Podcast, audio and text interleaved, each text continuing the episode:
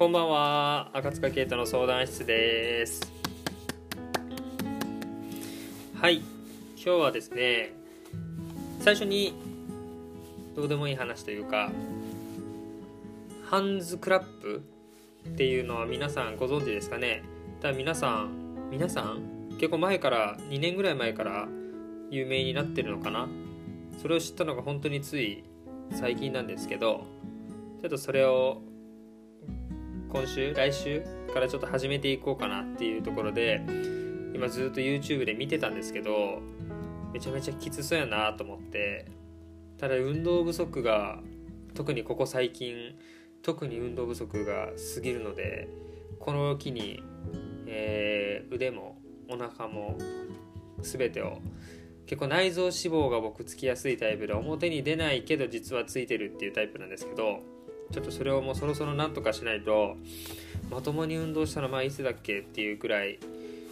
ねやらないのでちょっとこれを機にね皆さんもちょっとご存知じゃない方はハンズクラップって調べていただければ上から3つ4つくらいはえー、ていうかいっぱいありますかね。ガチャピンムックも踊ってるんでそんなの見ながら、えー、ご家族いる方は一緒にやってもらったりしてもらうとリフレッシュにもなるかなと思うので、えー、また楽しんでやってもらえればっていうところでちょっとお知らせでございました。で今日の本題はですねうんと感情の怒りという感情についてちょっと話したら話したいなと思ってます。えー、っとですねあの皆さんどうですかね？よく怒ってますか？普段。ムカついたりとかイライラしたり、まあ、イライラっていうのが怒りになるかどうかはちょっと分かんないんですけどそういった感情をえー、よく感じる方ですか皆さん？うん感じない方ですか？でそれを表に出していますか？出していませんか？っていう質問するといろんな答えがあるかなと思うんですけど僕はですねもともと怒りっていう感情をですねいつからだろうな？大学生ぐらいからいつの頃からか失っちゃった人間でしてまあ今言うと今今の感覚で言うと失ってたというよりは見て見ぬふりをしてたしその怒りっていう感情を出すこと自分も感じたりとか人に対して出すことが良くないことなんだって思い込んでたっていうところが正しいところなんですけど特にそれが大学生になってからポツンとなくなってですね。まあ今も基本的に今というかもともともう僕ほとんど怒んないんですけどうん。たまに僕が唯一なんだろうな怒るというかイラッとくるのはあのなんか痛いことされた時は結構ムカつくんでムカつくというかねそういうスイッチが入るのはまあ誰でもそうだと思うんですけどなんかこう例えば子供とじゃれ合ってる、まあ、僕子供になって仕事柄ね接する時にそれでなんか遊びの半分の中で手出されたりとかするとちょっと向かってくる時が唯一あるんですけどそれ以外は特にあんまりムカつくとか怒るとかいうような感情とかっていうのはほとんど起きないんですけどただその怒りっていう感情が別に出してもいいことなんだとかそんなことを感じられる自分になれたぜよっしゃっていう変化がですね今年2020年入ってから僕の中で大いな大きな変化の一つにはなるんですけどだなんかこう怒り？怒るとかそういう感情をねあの表に出せる人って本当にすげえなって思いながら尊敬してるんですけど本当に。そういう一面を出すとなんだろうな周りに嫌われるんじゃないかとかなんかこう冷ややかな目じゃないですけどそういう風に見られることがちょっと避けてたのかな。だからそういう怒るっていう感情とか態度っていうのを表に出さなかったのかなっていうのがおそらく僕の根底にある大きな部分なんだろうなと思うんですけどそういうなんか他の感情でもねいいと思うんですけど皆さんが意識的に無意識的に何か抑え込んでる感情例えば、えーと僕が他であるとしたらあのなんていうの厳かな雰囲気ちょっと暗い雰囲気とかそういうピリついた空気の時に何か笑うというか楽しむというかそういうちょっとポジティブな明るい方向に持っていくようなテンションっ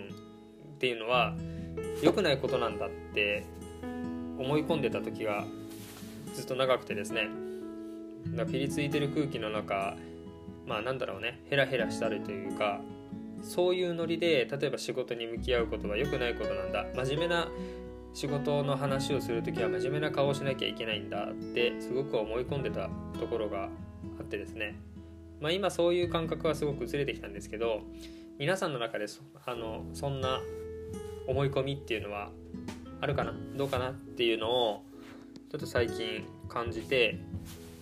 皆さんの一つの気づきになったらいいかなと思うんですけど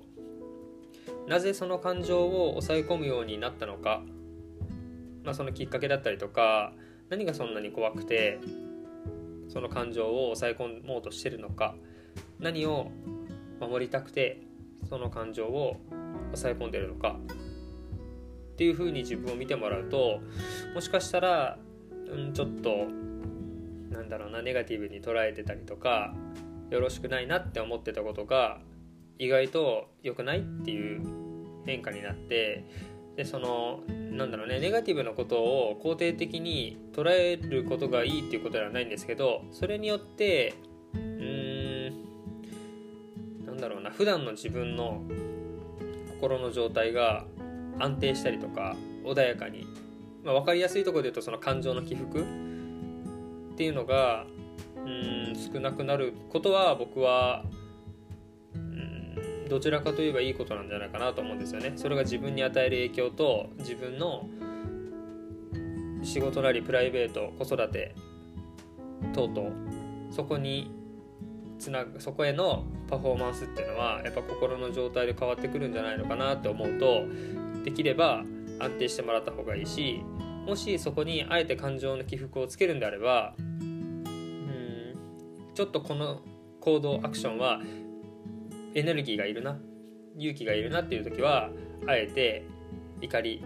みたいなね感情をきっかけに一歩踏み出すっていうことはいいかなともちろん思うんですけどそれがコントロールできるようになるためには普段自分が例えば安定させたいと思った時にできるかどうか。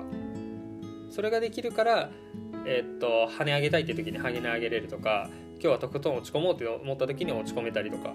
いうことにつながるんじゃないかなと思うと、うん、一つ一つの感情を、まあ、認めてあげる。ちょっとこれは抽象的なんで認めるっていうことがどういうことなのかっていうのは、まあ、また難しいとこなんですけど、うん、そんな自分でもいいやって僕はたまに声に出して言いますね。自分に対して。まあいっか。怒ったってとか。そういう言葉を言ってるといつしかそういう感情を認められたり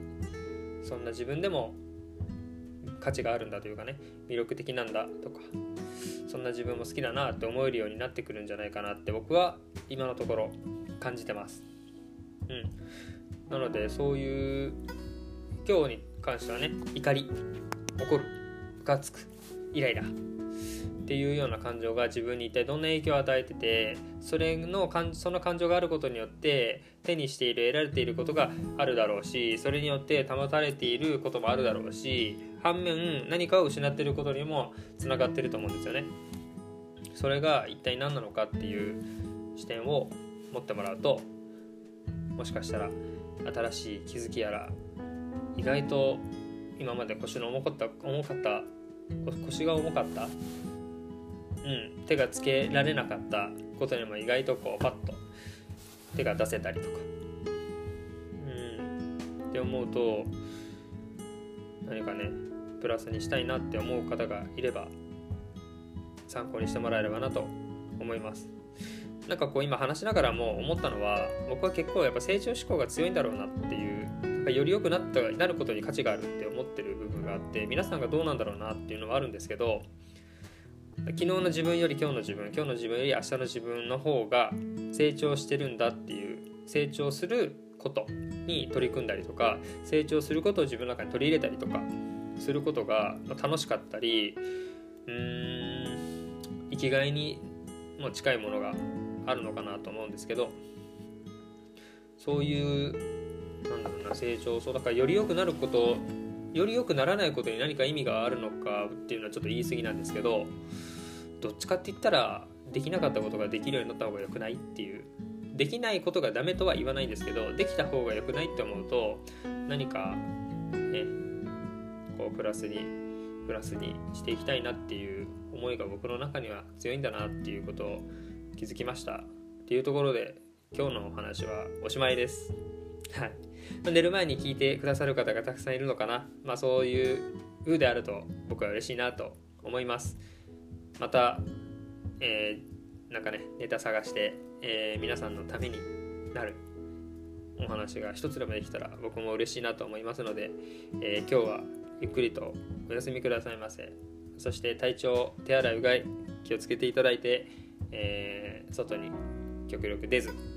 安全な場所で過ごしてください。ではではおやすみなさいませ。ありがとうございました。